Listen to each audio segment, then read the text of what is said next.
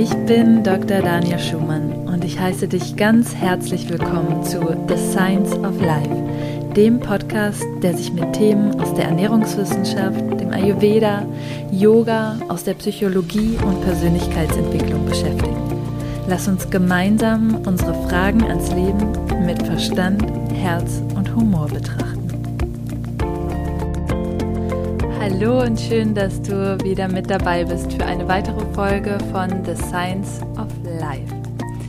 Diesmal gibt es ein etwas anderes Podcast-Format. Und zwar habe ich mir meine Freundin Franziska zur Seite geholt, die vor allen Dingen viel mit Human Design arbeitet. Und es soll in diesem Podcast so ein bisschen darum gehen, wo es manchmal für uns Schwierigkeiten geben kann, wenn wir uns die Persönlichkeitsentwicklung anschauen, wo aber auch unglaublich viele Geschenke darin liegen, wie wir uns selber sehen oder beziehungsweise wenn wir über bestimmte Aspekte unserer Persönlichkeit nochmal mehr erfahren. Und ja, ich sage erstmal ganz herzlich willkommen, liebe Franziska. Hallo Danja und vielen Dank, dass ich da sein darf. Ich freue mich ganz besonders, heute hier sein zu dürfen. Ja, und ich finde es sehr schön, diesen Podcast gemeinsam mit dir aufzunehmen. Wir haben im Vorfeld viel auch darüber gesprochen, was auch für mich immer wieder Herausforderungen sind und Hindernisse. Und es ist auch sehr spannend im Human Design ähm, zu sehen, ähm, wo für mich die Challenge einfach ist, wenn mich niemand fragt, ähm, zu antworten, beziehungsweise das ist ja das, was so eine Solo-Podcast-Episode ist. Ich muss mir vorstellen, was wäre die Frage von jemandem und beantworte eben diese Themenfelder. Natürlich kriege ich immer wieder Anfragen auch, ob ich bestimmte ähm, Themen behandeln kann und ähm, darauf reagiere ich immer besonders gerne, weil ich weiß, dass dann diese Folge auch gebraucht ist und das Thema auch nochmal wichtig ist. Aber für mich vor einem Mikrofon zu sitzen, allein ist es immer wieder schwer. Und ähm, vielleicht, bevor wir da tiefer nochmal einsteigen, kannst du vielleicht erstmal mal so ein bisschen kurz was sagen für all diejenigen, die jetzt ähm, Human Design nicht unbedingt kennen, nur dass wir so einen kurzen Abriss haben. Gerne gehe ich darauf ein. Also für alle, die Human Design noch gar nicht kennen, ähm, um es ganz kurz zu packen, es ist ein Persönlichkeitstool, das dir ganz genau sagen kann, wie du am besten Entscheidungen triffst und einfach generell, wie deine Energie wirkt, also wie du mit Menschen, also deinem Umfeld in Beziehungen am besten tretest, wie du wahrgenommen wirst, wo deine Stärken sind, wo aber auch vielleicht deine kleinen Herausforderungen sind, die aber wirklich einfach nur dazu da sind, ähm, ja, um dich zu dem Menschen zu machen, der du bist. Ja, das finde ich super schön, ne? weil es geht nicht darum, sich zu verändern. Ähm, beziehungsweise natürlich verändert sich dadurch sicherlich etwas, indem man irgendwie mehr ähm, vielleicht wertschätzen kann, auch was einen ausmacht und ähm, ja auch im Human Design dieses ähm, Energietypen ist ja auch nochmal so eine ganz große Sache, aber da gehen wir, ähm, denke ich mal, auch nochmal jetzt näher drauf ein. Vielleicht kannst du nochmal kurz was dazu sagen über diese Typen, die es gibt und was vielleicht auch ähm, der Unterschied zur Astrologie ist, beziehungsweise was ich ja so sehr mag, es bezieht die Astrologie ja auch noch mal mehr mit ein, aber trotzdem mit einen leicht anderen Ansätzen. Also ja, laut Human Design gibt es fünf verschiedene Energietypen und auf die werde ich jetzt noch kurz eingehen. Ähm, das wäre einmal der Manifestor, der macht so circa 9% der Bevölkerung aus. Und ja, ihn zeichnet aus, dass er eben ja sehr gut im Initiieren ist und auch ähm, Visionen hat und einfach ein Macher ist. Ähm, ja, und für ihn ist es eben ganz wichtig äh, zu informen, also andere Leute zu informieren, bevor er losgeht. Ähm, dann gibt es die Generatoren, die machen so um die 35 Prozent der Bevölkerung aus. Und äh, ja, sie zeichnet aus, dass sie einfach ganz viel Energie haben. Und äh, ja, man sagt auch, dass sie so die Bilder sind der Gesellschaft, da sie einfach, ja, einfach dafür da sind, die Arbeit zu machen. Aber hier ist eben auch ganz wichtig, dass sie die Sachen machen, die sie erfüllen und ähm, ja, an denen sie Freude haben. Und ähm, ja, ihre Strategie ist es, zu antworten. Und ja, vielleicht kennt ihr auch die Leute, die öfters mal ein Geräusch von sich geben und das ist das sogenannte Sakralgeräusch. Und ähm, ja, das ist einfach das beste Zeichen für Generatoren, dass sie eben gerade im Hier und Jetzt sind und genau darauf antworten, was ihnen entgegenkommt. Du meinst so, wenn man irgendwas genießt oder mhm. ähnliches? Okay, genau. Ja. Mhm. Oder ich stelle dir eine Frage, was möchtest du? Möchtest du lieber Eier zum Frühstück oder Müsli? Und dann, hm, also man merkt, also da ist dieser Moment, wo man ja drauf hören soll und nicht dann eben in den Kopf gehen. Aber darauf kommen wir später bestimmt noch. Ja, dann gibt es die Hybridform, ähm, die manifestierenden Generatoren. Und ja, wie es eben der Name sagt, das ist eine Mischung aus den Manifestoren und ge den Generatoren. Und ja, die agieren ähnlich wie die ähm, Generatoren, haben auch unheimlich viel Energie, also konsistente Energie vor allem. Und äh, ja, vielleicht kennt ihr auch die Leute, die Multitasking sind, die einfach immer ganz viele Dinge machen, viele vielleicht von denen auch nicht zu Ende bringen, was aber auch gar nicht schlimm ist, weil ja, das ist einfach so ein Markenzeichen von denen, was allerdings bei ihnen auch wichtig ist, wie bei den Manifestoren, dass sie eben Leute, und damit meine ich nicht jeden, sondern wirklich die in ihrem nahen Umfeld oder die von Entscheidungen betroffen sind, ebenfalls informieren, bevor sie eben die Aktion durchführen, die sie gerade mal wieder planen. Ähm, ja, dann gibt es die ähm, Projektoren, die machen so um die 20 Prozent der Bevölkerung aus.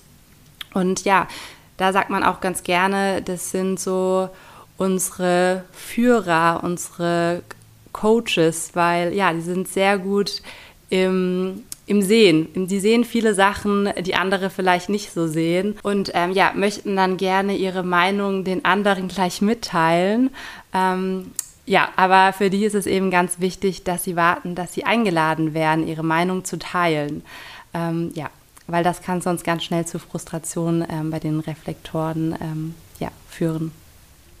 Und dann gibt es noch unsere seltene Spezie, die Projektoren, die machen nämlich nur ein Prozent der Bevölkerung aus. Und ja, die ähm, sind sehr empfänglich, sage ich mal, ähm, für ihre ganze Umwelt, weil die alles wie ein Schwamm aufsaugen, ähm, was total schön sein kann, aber auch natürlich ähm, ja, sehr anstrengend sein kann, wenn man sich dessen nicht bewusst ist.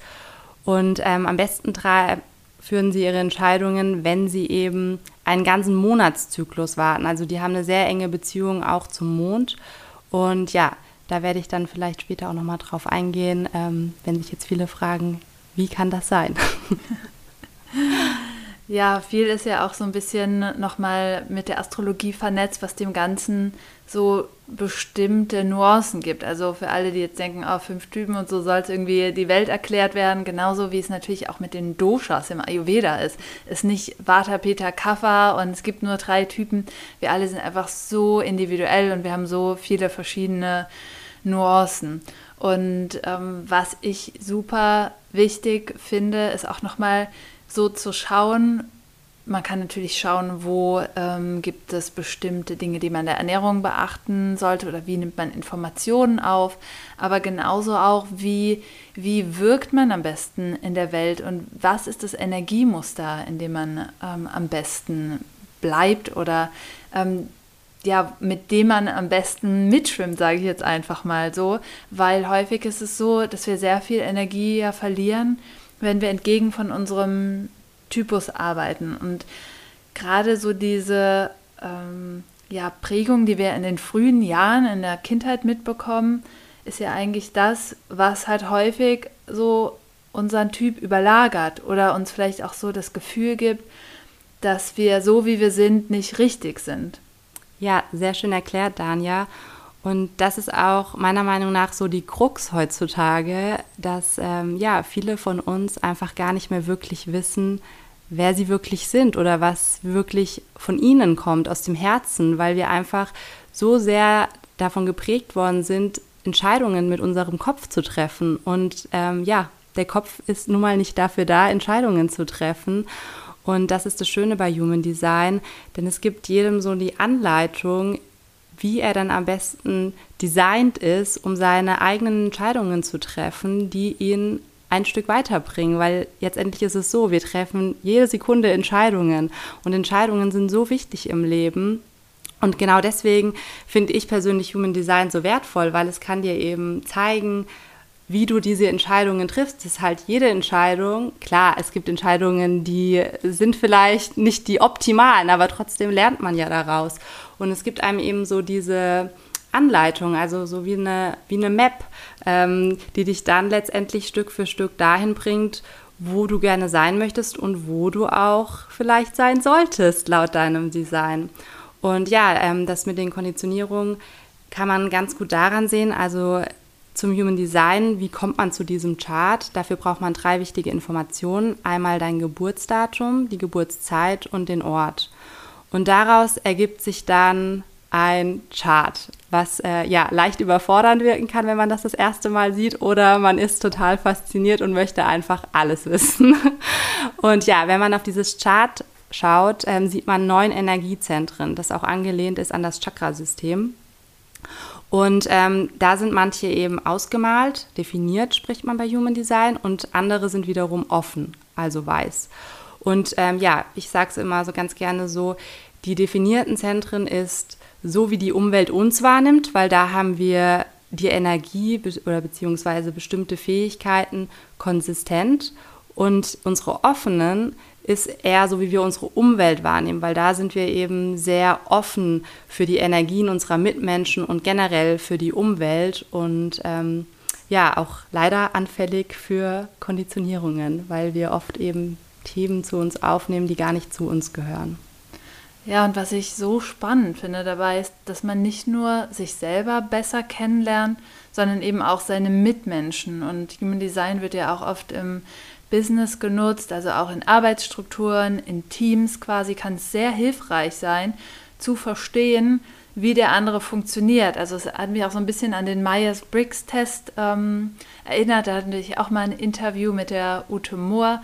Das ist auch eine Folge, wo es eben auch darum geht, wie können wir eigentlich auch so ähm, die Stärken des anderen wertschätzen. Und ähm, das ist ja auch im Human Design so, ne, dass man sich durch sein Chart sehr toll auch ergänzen kann. Aber man muss den anderen dafür vollkommen sehen.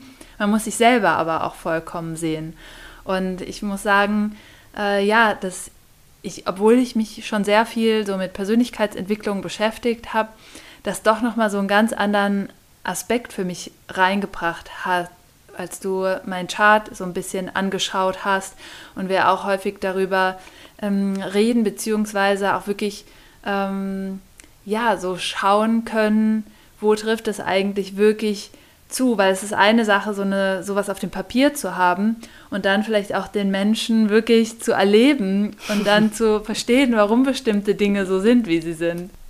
Ja, und beim Human Design geht es eben auch ganz viel ums Experimentieren und es ist mir auch immer ganz wichtig, dass ähm, ja, nur weil man bestimmter Energietyp ist oder bestimmte Sachen gesagt bekommt laut dem Human Design, es muss nicht immer per se so sein, sondern es ist einfach ganz wichtig, dass man die Informationen zu sich nimmt und damit experimentiert und schaut, okay, was fühlt sich stimmig mit mir an und was nicht, weil sonst gehen wir eben wieder in das Konditionieren rein. Und ja, jetzt in den letzten Wochen ähm, habe ich das auch sehr schön bei Dania erlebt, da wir für alle, die es nicht wissen, ähm, seit ja, einigen Wochen zusammen wohnen. Und dadurch konnte ich natürlich ganz schön sehen, ähm, inwiefern sie ihr Design ähm, ja einfach lebt, sage ich mal, ohne dass sie groß Wissen davon hatte. Und dann war es für mich natürlich immer total schön, mein Wissen zu teilen mit ihr und musste dann auch oft einfach so lachen, wenn ich sie bestimmte Dinge machen sehen habe, wo ich so wusste, das kann nicht sein. Das ist einfach so krass. Sie lebt ihr Design authentisch und ja, eine, ein Beispiel dafür, wenn ich das äh, sagen kann, ist. Du darfst ja alles also, sagen. Nein, also bei äh, Dania im Chart sieht man eben, dass sie halt Informationen, aber auch eben Ernährung am besten aufnimmt, wenn es ja sehr ruhig um sie ist oder wenn sie ein Umfeld hat, in dem sie sich ja auf sich konzentrieren kann und wenig Ablenkungen hat von außen, also sei es lauter Lärm oder eben Gespräche, hitzige Gespräche oder generell Gespräche, die ähm, viel bewirken.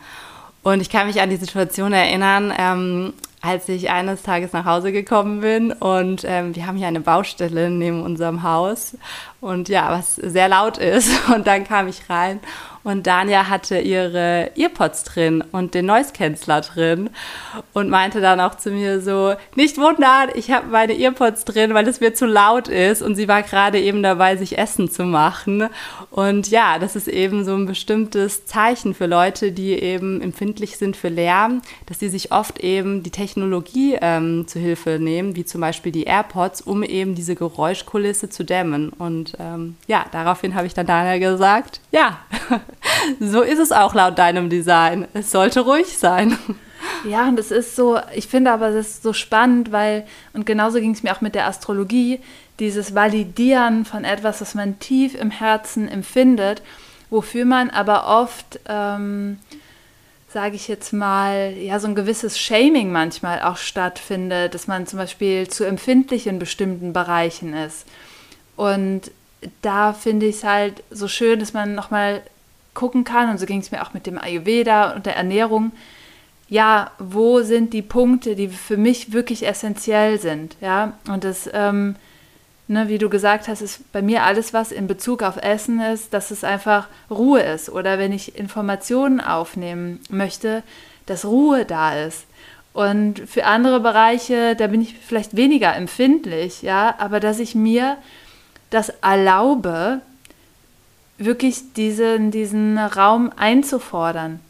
Oder dass ich wirklich schaue, ja, das ist für mich wichtig, wo kann ich hingehen, wo das erfüllt ist. Und diese Bedürfnisse, das finde ich auch so eine super wichtige ähm, Sache, Bedürfnisse zu erfüllen. Und das ist was, wo ich sagen muss, ich glaube, das war so der schwierigste Weg auch bisher auf, in meiner Entwicklung, zu sagen, ich habe bestimmte Bedürfnisse und das ist auch in Ordnung, dafür einzustehen und ähm, ja, nicht immer zu versuchen, das allen recht zu machen oder dass man vielleicht komisch ist, sage ich jetzt mal in Anführungsstrichen, oder wie schon gesagt, zu empfindlich ähm, in den Bereichen. Ja, das ähm, kann man dann auch ähm, unter anderem auf eins deiner offenen Energiezentren zurückführen, ähm, zum Beispiel das Herzzentrum, ähm, ja, was oft mit diesem Gefühl auch ist, ähm, sich beweisen müssen oder es anderen recht zu machen, weil man ja Angst hat, andere zu enttäuschen oder man möchte einfach beweisen, dass man ja, dass man gut genug ist, dass man eben wertvoll ist. Und ja, das ist dann eben oft ein konditioniertes Verhalten, dass Leute eben überliefern Dinge oder ganz oft ja einen sehr hohen Perfektionismus haben oder vielleicht aber auch ähm, ja so diese typischen People-Pleaser sind, die eben ganz große Probleme haben, ihre Bedürfnisse zu äußern, weil sie eben nicht anecken wollen, weil sie allen gefallen möchten, bloß keine Konflikte ähm, sollen aufkommen. Und ähm, ja, das ist so zum Beispiel ein Punkt.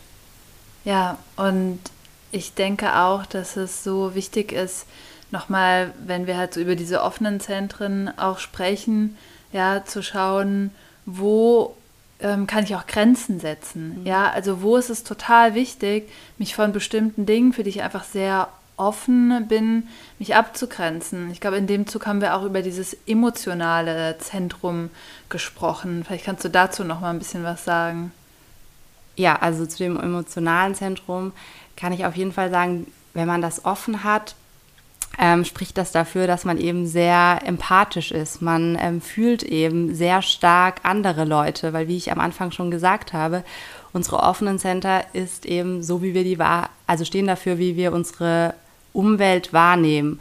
Und ja, wenn du ein offenes Zentrum hast und neben dir ist jemand, der vielleicht ganz nervös ist oder sehr wütend gerade, kann es eben sehr leicht passieren, dass du diese Energiefrequenz aufnimmst und ganz schnell auch diese Emotionen spürst.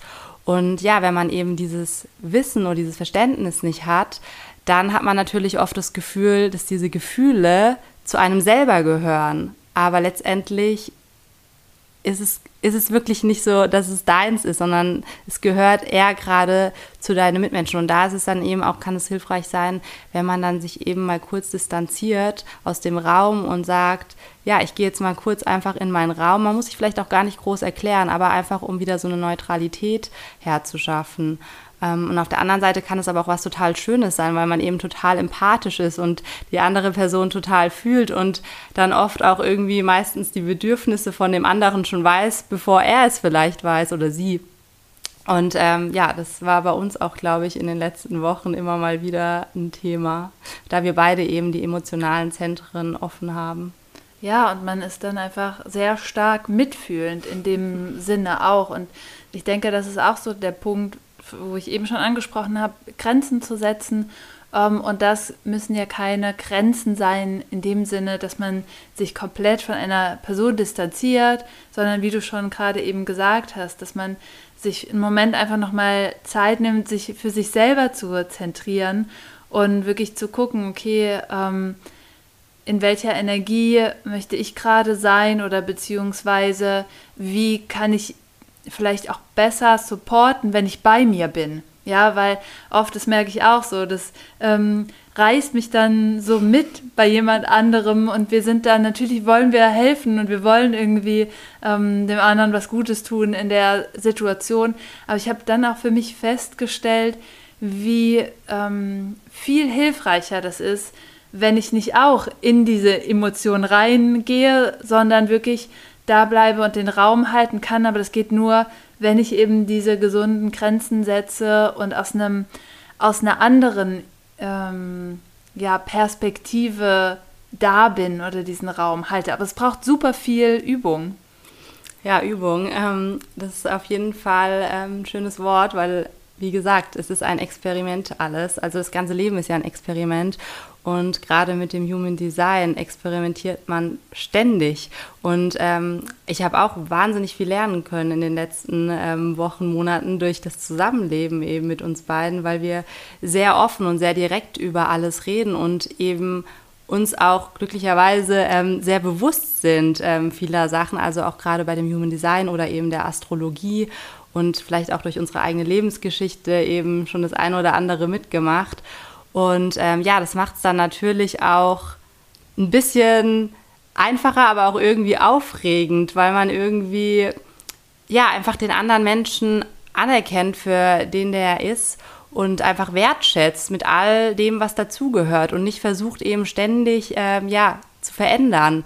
Weil leider ist es ja auch oft der Fall, dass man eben versucht, Menschen zu verändern, weil man möchte, dass sie eben so und so handeln, so wie man es eben selber macht. Aber letztendlich geht das schon gar nicht, weil jeder ist einzigartig und jeder hat eben seinen eigenen Weg, mit bestimmten Situationen umzugehen oder sich auszudrücken. Und ja, und deswegen glaube ich, ist das immer das größte Geschenk, wenn man sich einfach ja wirklich anerkennt, also jeden Menschen anerkennt, so wie er ist und eben auch wertschätzt dafür. Und ich finde, das ähm, schafft auch immer eine ganz tiefe Verbundenheit. Ja, absolut. Und es gibt ja auch bestimmte Synergien ähm, bei Menschen. Ja? Vielleicht gehen wir da später nochmal so ein bisschen drauf ein, wo sich einfach bestimmte Dinge unglaublich toll ergänzen können weil sich ein bestimmter Kreislauf schließt.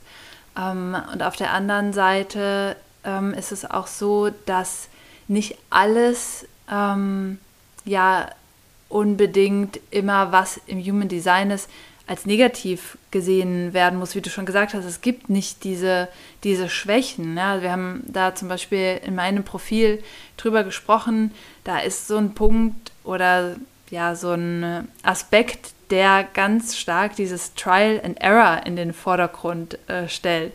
Und ehrlich gesagt, manchmal ist es wirklich anstrengend, ja, wenn man wirklich alles ausprobieren muss, sage ich jetzt mal, und ganz oft scheitern muss und das aber quasi der eigene Lebensweg ist. Und das hat mich, glaube ich, auch schon so sehr die Astrologie gelehrt, dass es bestimmte Dinge in meinem Chart gibt, die Themen sind, und entweder kann ich dagegen ankämpfen und sagen, das ist furchtbar und immer ist es so und so oder ähm, immer geht irgendwas schief. Oder ich kann sagen, das ist genau das, was mich ausmacht, genau das, was mich erst dahin bringt, wo ich bin. Ja, und ich glaube, darum geht es auch einfach, so ein gewisses Bewusstsein zu schaffen, eben wie du gerade meintest. Mit deinem Trial and Error. Es hört sich immer so, oh Gott, Scheitern. Alle haben immer Angst zum Scheitern. Aber letztendlich ist es ja kein Scheitern, weil diese kleinen Errors oder Challenges haben dich ja dahin gebracht, wo du jetzt bist und machen dich ja zu dem Menschen, der du bist. Und es ist einfach alles immer eine Sache der Perspektive. Wie betrachten wir Dinge? Wie gehen wir an Sachen heran? Und ähm, ja, wenn man das eben dann spielerisch sieht oder sich vielleicht eben dessen, wie gesagt, bewusst ist, dass man eben eher dazu neigt, ähm, ja, Sachen auszuprobieren. Manche Sachen gehen vielleicht daneben, manche nicht. Da gibt es auch dieses schöne Beispiel, wie ähm, ja, die Mutter sagt, lang nicht auf den Herd. Was macht Danja? Boom, Hand auf den Herd. Ist wohl heiß gewesen. So lernt man. Hand nicht auf den Herd. Ähm, so eine kleine Anekdote. Ähm, ja, und einfach durchs Ausprobieren kommt man dann Stück für Stück weiter. Ja, und ich denke, das, das ist total schön gesagt, diese große Angst vor dem Scheitern. Mhm. Und natürlich haben wir alle Angst, dass Dinge schiefgehen, dass wir etwas falsch machen, dass wir scheitern, dass wir irgendwas in den Sand setzen. Aber ich kann nur sagen und ich hoffe, dass das einfach alle ermutigt. Ich habe schon so viel in den Sand gesetzt, ja, also, aber ohne das als so was zu sehen, ja, was hochdramatisch war, dann geht es halt eben weiter und dann war das halt eine Sackgasse und dann probiert man wieder was Neues aus und letztendlich geht es, glaube ich, auch immer wieder darum, sich neu zu erfinden und neue Wege zu finden und neue Lösungen zu finden. Und du hast da was ganz Schönes gesagt. Das ist etwas, was dich ausmacht in dem Sinne, dass es das auch ist, was du für die Welt zu geben hast. Weil wenn alle Wege ausprobiert wurden und vielleicht alle äh, Strategien und Tools und wie man Dinge machen kann, ausprobiert sind, aus wie viel Erfahrung kann man dann eigentlich schöpfen? Das ist ja ein wirklich ja ein toller Erfahrungsschatz, wo man dann anderen auch wieder sagen kann, das habe ich ausprobiert, das sind hier die Pros, das sind die Kontras oder das funktioniert nicht, weil. Ähm, und ich glaube, das macht auch etwas sehr lebendig, also ein Ratschlag auch sehr lebendig, weil da eine richtige Erfahrung hintersteckt. Ja, und das ist bei dir eben auch ganz stark im Design. Du hast eben sehr stark dieses ja, eine Lösung finden. Du bist ein äh, Macher und ähm, du zweifelst auch Dinge an und möchtest eben den Sachen auf den Grund gehen. Und dieses Ganze, also deine ganzen Experimente, die du in der Vergangenheit gemacht hast, beziehungsweise deine Erfahrungen, man kann es ja nicht Experimente nennen, Erfahrungen, die du gesammelt hast, dienen letztendlich dafür, dass du eben dein Wissen weitergeben kannst an andere und eben Lösungen findest, aber eben auf eine spielerische Art und Weise, weil durch dieses ganze Ausprobieren hast du deinen eigenen Weg gefunden, Lösungen auf Probleme zu finden. Und das gibst du ja letztendlich dann auch wieder weiter, was vielen total hilft und eben ja das große Geschenk auch ist, dass du an andere weitergibst. Ja, und du, du hast jetzt gerade auch was gesagt, so spielerisch, ja. Ähm, ich kann alle beruhigen, manchmal fühlt sich das überhaupt nicht so spielerisch an, ja. Scheitern ist nicht immer spielerisch, ja. Aber das ist die große Kunst, da eben zu sagen, es ist ein Spiel oder, mh, hm, ja, das hört sich so platt an zu sagen, das Leben ist letztendlich ein Spiel. Aber wenn ich das so sehe, dann kommt da viel mehr Leichtigkeit rein. Also ich kann entweder dieses Thema mit Schwere betrachten oder ich kann es mit einer Leichtigkeit und einem spielerischen betrachten. Und ich glaube, das ist dieses, wenn wir die Angst vor dem Scheitern nicht mehr so krass haben, weil wir es als ein Experiment, ein freudiges Experiment ansehen, dann wird das Leben auch leichter. Also es kann von da aus nur leichter werden. Und das ist, glaube ich, auch noch so eine große Aufgabe, so dass die Dinge halt einfach auch bei mir nicht auf Anhieb immer klappen. Ja, aber leider sehen das eben viele auch nicht, eben, was alles da im Hintergrund eben passiert oder ähm, ja, was du da machst. Und ähm, das kann dann oft eben auch dazu führen, also generell jetzt nicht nur bei dir, sondern auch gerade bei Social Media. Wir sehen immer nur so wie es perfekt sein sollte oder ist. Es wird immer so, so eine Wunschwelt dargestellt, mhm. was ja gerade oft jetzt auch in der Situation natürlich, wo ähm, wir alle viel zu Hause sind, ja, viele Leute auch getriggert werden können, weil sie eben immer nur sehen, boah, die haben das, die machen das ähm, und ich nicht. Ja, und ich glaube, genau deswegen ist es mir so wichtig, auch dieses Thema anzusprechen und zu teilen, weil ich auch überhaupt nicht möchte, dass alles immer perfekt aussieht. Natürlich habe ich einen gewissen Anspruch auch an Dinge, die ich nach außen trage. Ja, mir ist einfach bei meinen Sachen wichtig, dass sie eine Qualität haben, dass das gut recherchiert ist, was dahinter steckt. Aber ähm, ich möchte mich als Mensch nicht als jemand darstellen, der perfekt ist. Und mich berührt es immer sehr stark, wenn Menschen den Eindruck haben, ähm, wenn sie jetzt auf meinen Lebenslauf gucken oder ähnliches, dass das etwas ist, was einfach so wie so eine Glanzleistung funktioniert hat. Ähm, mir ist wichtig, dass dahinter ja ganz viele Fails standen, ganz viele Punkte, Tiefpunkte auch und immer wieder ein neu, neu justieren. Und du hast es ja auch auf so eine ähnliche Weise in deinem Chart. Ja, genau. Bei mir ist es auch ähm, vertreten ganz stark, ähm, vor allem in den ersten 30 Jahren, ähm, ganz viele Sachen ausprobieren und eben auch Herausforderungen ähm, ja, durchgehen. Und da kann ich ein Lied von singen. Ich habe sehr viele, sehr viele Sachen ausprobiert, bin auch, ja, wie man sagt, so schön gescheitert, in meinen Augen allerdings nur, weil ich finde, das Wort Scheitern gibt es eigentlich gar nicht. Das, also wer sagt, dass du gescheitert bist? Woher kommt es?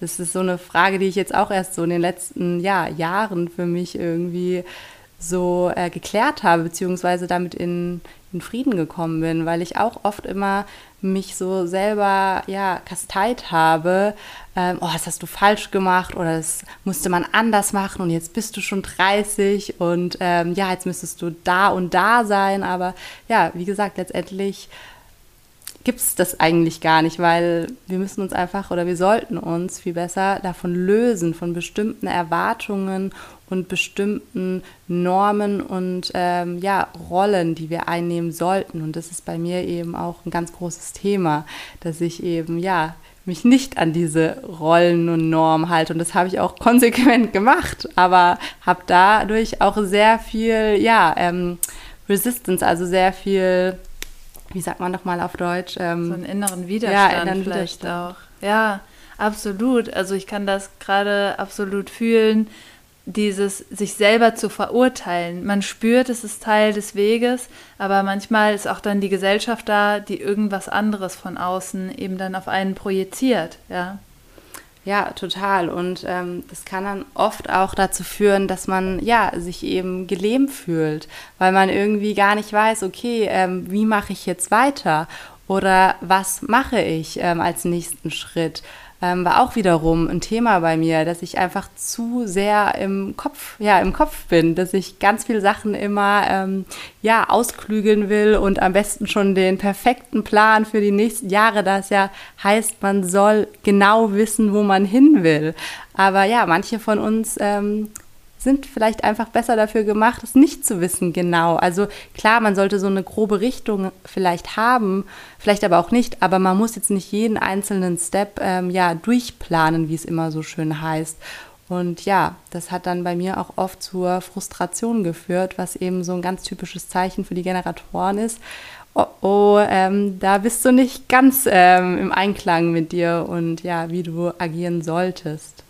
Ja, Frustration ist so ein ähm, Generatoren-Thema. Das kenne ich auch ganz gut. ähm, und was du jetzt gerade noch gesagt hast, da finde ich auch super spannend, so dieses nicht genau zu wissen, wo es hingeht. Und das sieht man bei dir auch ähm, ganz stark. Du hast so diesen Connector sehr stark in deinem Chart drin. Und ich finde, das ist auch, das sehe ich immer wieder, so Momentsituationen, in denen du einfach sehr gut die Gelegenheit ergreifen kannst und dadurch öffnen sich Millionen von Möglichkeiten. Manchmal habe ich das Gefühl, ich habe mich einmal kurz umgedreht und du hast irgendwie uns schon wieder zehn neue Sachen klar gemacht, einfach weil du so sehr mit, ähm, Menschen gut connecten kannst. Und ich glaube, das ist auch so eine Sache, die kann man nicht planen. Begegnungen und Möglichkeiten, die sich so unerwartet ergeben, die kann man einfach nicht planen. Und häufig versuchen wir das aber alles und wir versuchen zu forcieren, wie wir auf andere zugehen und wie wir Connections machen oder was sich daraus ergeben sollte. Und vielleicht sind diese Erwartungen dann eben auch genau das, was dann wiederum zu diesem Thema Frustration auch führen kann. Genau. Frustration ist eben das Thema bei den Generatoren, bei ähm, ja, Manifestoren, Projektoren wirkt sich das dann nochmal anders aus. Aber ja, wie du eben gesagt hast, Frustration ähm, kann sehr, sehr schnell ja, in, in, die Lähmung führen. Also, dass wir einfach wirklich alles hinterfragen und gar nicht mehr wissen, wo hinten und vorne ist. Und ähm, ja, jetzt gehe ich auch nochmal auf die Generatoren eben ein, weil das gerade mit Frustration das Thema ist. Wenn wir als Generatoren eben versuchen zu initiieren, ähm, weil dafür sind wir energetisch einfach nicht gemacht. Für uns ist es viel besser, ähm, zu antworten, eben auf alles Mögliche, auf Situationen, die in dein Leben treten, auf bestimmte Fragen. Und ähm, ja, das war auch gerade so ein bisschen das Beispiel ähm, mit ähm, ja, meinem Connecting, aber auch eben Sachen auf mich zukommen lassen. Und in den Momenten weiß ich persönlich eigentlich immer, ob ich äh, ja dafür losgehe oder eben nicht. Ja, und das finde ich auch nochmal so schön, wenn man ja so sein Leben betrachtet oder vielleicht auch, wo es hingehen soll. Ähm, ich kriege so oft die Frage gestellt, so was denn mein Plan jetzt für die nächsten Jahre ist oder auch so, wie ich mein Leben davor geplant habe, so auch anhand meines Lebenslaufes.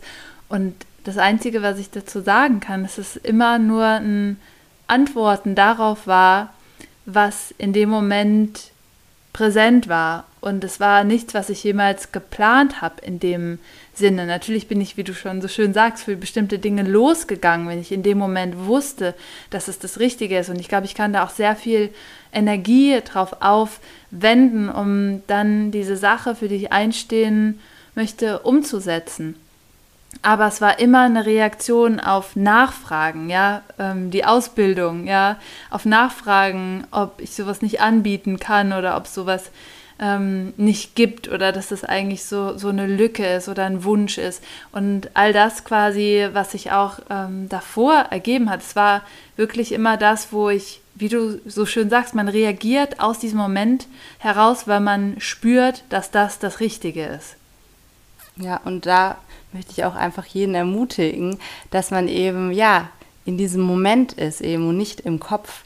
Also das ist wirklich so mein, groß, mein größter Wunsch eben an jeden weiterzugeben, mal sich wirklich zu lösen von all den Gedanken und Regeln, die wir im Kopf haben und wirklich, ja, auf sein Gefühl zu hören, beziehungsweise ist ja auch wieder für jeden unterschiedlich. Die anderen haben eher sehr stark das Gefühl, dass sie leitet. Andere haben eben, wie vorhin schon erwähnt, diese Sakralantwort, dieser, ja, dieses Moment, wo sie einfach ohne groß zu erklären, einfach diesen Impuls spüren, ein Ja oder ein Nein.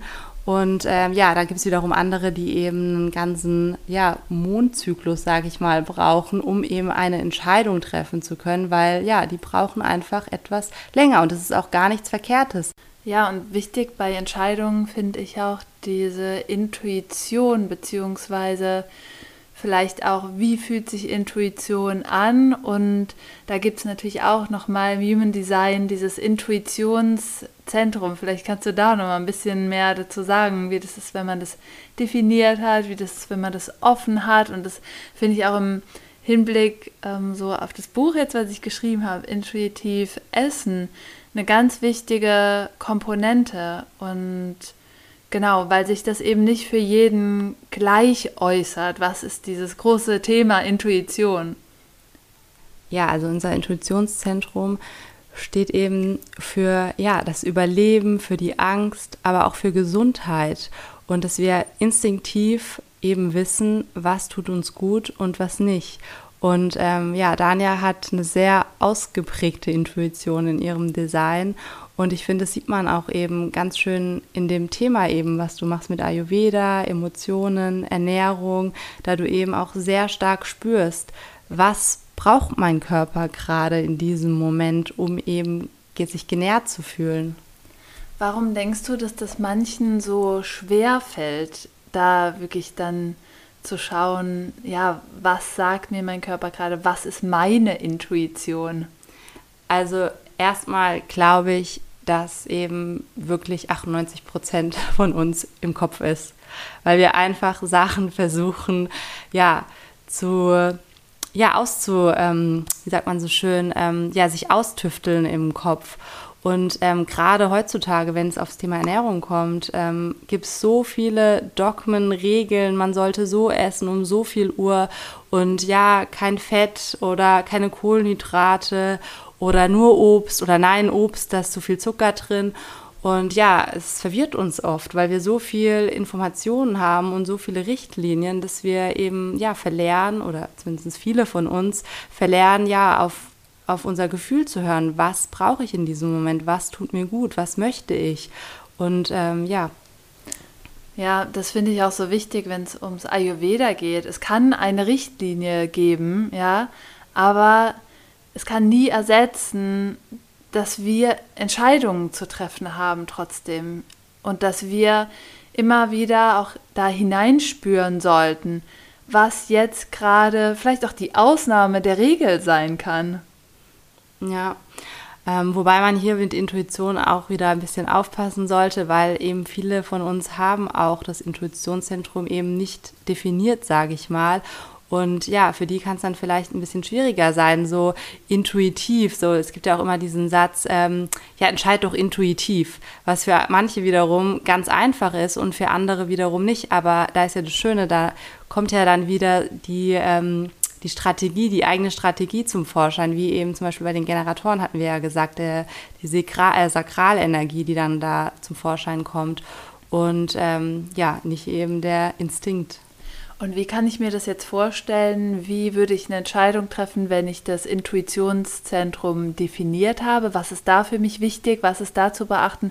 Und wie ähm, zeigt sich das oder wie ist meine Intuition ausgeprägt, wenn ich das Zentrum offen habe? Also wie spürst du es? Ähm, ich glaube, Dalia, davon kannst du ein Lied singen. Also wenn wir das ähm, Intuitionszentrum definiert haben, was Dania hat, ähm, dann ist es wirklich ganz wichtig, im Moment zu sein. Man hat einfach ein Gefühl. Das ist sekundenschnell, man spürt es im ganzen Körper, man kann Sachen oft schon hervorsehen und man weiß eigentlich genau in diesem Moment, was man machen sollte. Das ist wie bei Jäger und Sammler früher. Die wussten auch, okay, ich muss jetzt einfach losschießen, damit wir Essen haben heute Abend, sonst hat meine Familie kein Fleisch ähm, ja, am Abendtisch. Und äh, ja, Daniel, du hast ja, wie gesagt, auch sehr oft diese Momente, dass du intuitiv, das ist, fasziniert mich auch immer wieder, ähm, hat sie diese Momente, wo sie einfach ja was raus hat, weil sie intuitiv spürt, das könnte passieren. Und ähm, ja, es passiert dann auch meistens. Und deswegen ähm, ermutige ich dann Daniel, was sie aber eh schon äh, sehr gut macht, auf ihre Intuition zu hören. Aber ja, natürlich gibt es da auch die ein oder anderen Momente, wo wir dann wieder dazu, ähm, ja, ähm, wie sagt man, dazu ähm, konditioniert sind, auf andere zu hören, mhm. weil wir uns erst die Meinung von anderen einholen ja. wollen. Aber bei Intuition, also wenn man intuitiv entscheidet, hat man gar nicht die Zeit, sich die Meinung von anderen einzuholen, weil es, wie gesagt, ein Impuls im Körper ist, der eine Sekunde vielleicht andauert. Und wenn wir diese Sekunde verpassen, dann haben wir eigentlich auch schon den Moment verpasst, intuitiv zu entscheiden. Genauso eben mit dem Essen. Ja, super, super wichtiger Punkt. Und da nochmal, wie spannend, wie sehr wir eben in dieser Konditionierung gegen unseren eigenen Typ arbeiten können, wie du schon sagst, weil man sich dann eben doch nochmal rückversichern will oder viele von uns, die sich dann auch nochmal Fakten einholen müssen, ja, ähm, weil anders können ja keine Entscheidungen getroffen werden. Wie ist es jetzt, wenn mein Intuitionszentrum offen ist? Wenn es offen ist, ähm, ja, also wie vorhin schon gesagt ist, ähm, wenn es offen ist, dann haben wir oft oder beziehungsweise haben viele Angst, ähm, ja, nicht gesund zu sein auch oder haben ständig so diesen Gedanken, es könnte was mit dem Körper nicht stimmen, weil eben die Intuition, also das Intuitionszentrum ist eben auch ganz stark mit der Milz verbunden, wenn wir es jetzt organisch anschauen. Und eben das Gesundheitsthema ist ganz stark da. Und zum Beispiel Menschen, die ein definierte ähm, Milz, sage ich ja, definierte Intuitionszentrum haben, sind oft auch sehr gesund, also haben, sind wenig krank. Aber wenn sie krank sind, dann sind sie richtig krank. Und wiederum Leute mit einer offenen Intuition sind leichter destiniert, krank zu werden. Also wie gesagt, das ist jetzt wieder, es kann so sein, es muss nicht so sein, aber es ist oft eben dafür da. Und eben Menschen mit einer offenen Intuition fühlen sich auch oft angezogen von Menschen, die eben eine definierte, ähm, ich will die ganze Zeit mild sagen, aber, aber ja, definierte Intuition haben. Ähm, ja, weil ihnen eben, weil sie das halt eben, diese Energie sich gerne in dieser halten, was aber auch wiederum ein bisschen, sage ich mal, ich sage ungern gefährlich, aber ja, gefährlich sein kann, weil es oft auch sich dann so manifestiert, dass Menschen dazu neigen, in Beziehungen zu bleiben, die ihnen nicht gut tun, weil sie eben dieses Gefühl von diesem instinktiven Wissen, ich weiß, was richtig ist in diesem Moment, sich dann oft in so ein bisschen eine Abhängigkeit gehen oder beziehungsweise in die Bequemlichkeit auch gehen und dann oft auch, ja, den Moment vielleicht verpassen, die Entscheidung zu treffen. Jetzt ist es aber für mich gesund zu gehen, weil ich spüre es intuitiv. Das ist ein spannender Punkt, der sich, finde ich, auch immer wieder in Coachings zeigt, wo es darum geht, ja, die Entscheidung zu treffen, was das Richtige bezüglich der Ernährung auch wäre. Was tut mir eigentlich wirklich gut?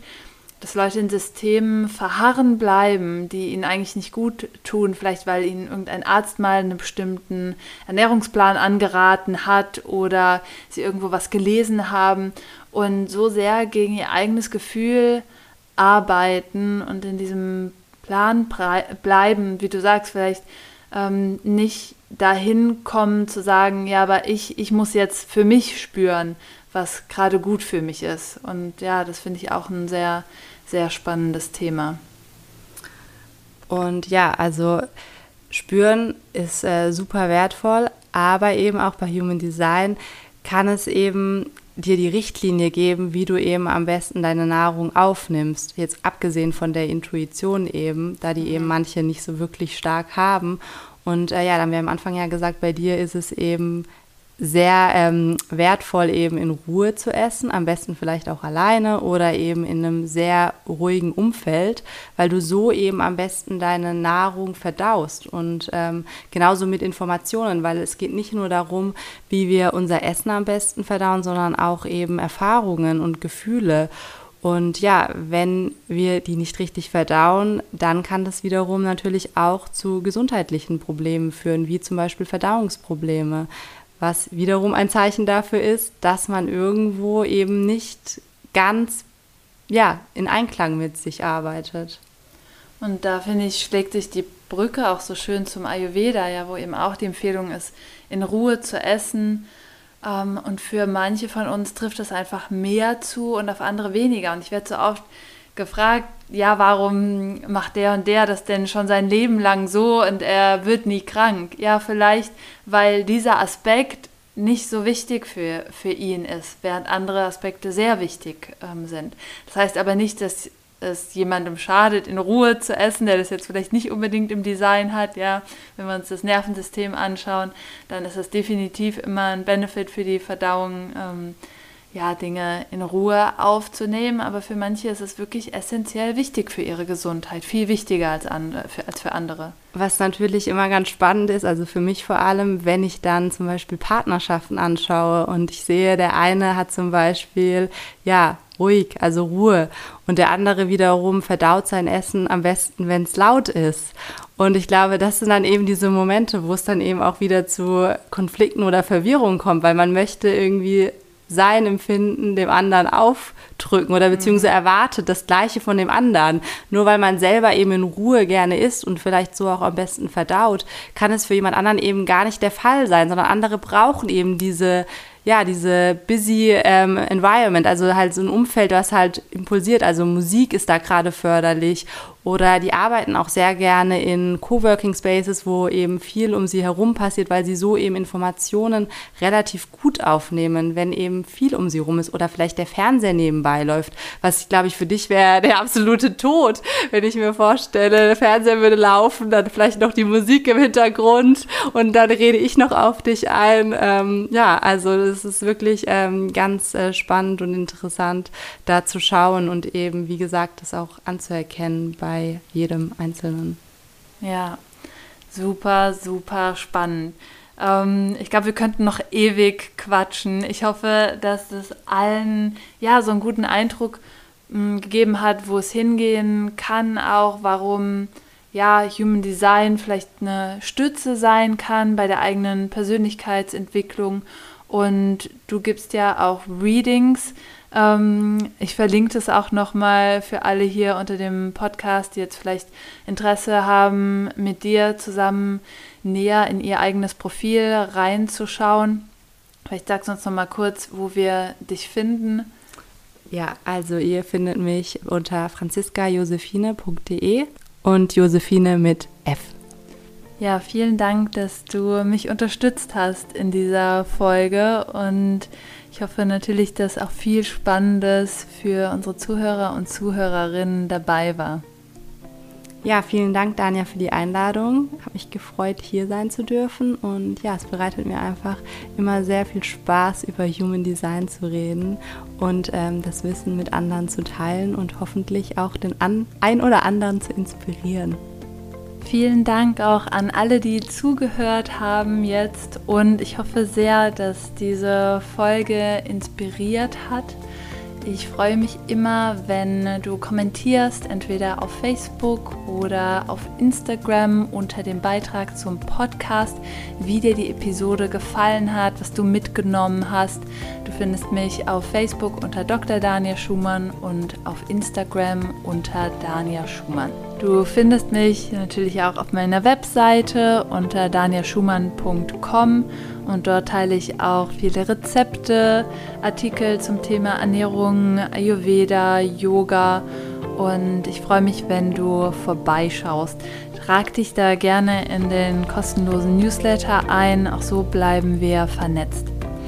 Ich würde mich riesig freuen, wenn dir die Episode gefallen hat, wenn du sie teilst, wenn du sie bewertest, wenn du den Podcast abonnierst und das hilft immer dabei, nochmal mehr Leute mit diesen Themen zu erreichen und du bist ein wichtiger Teil davon.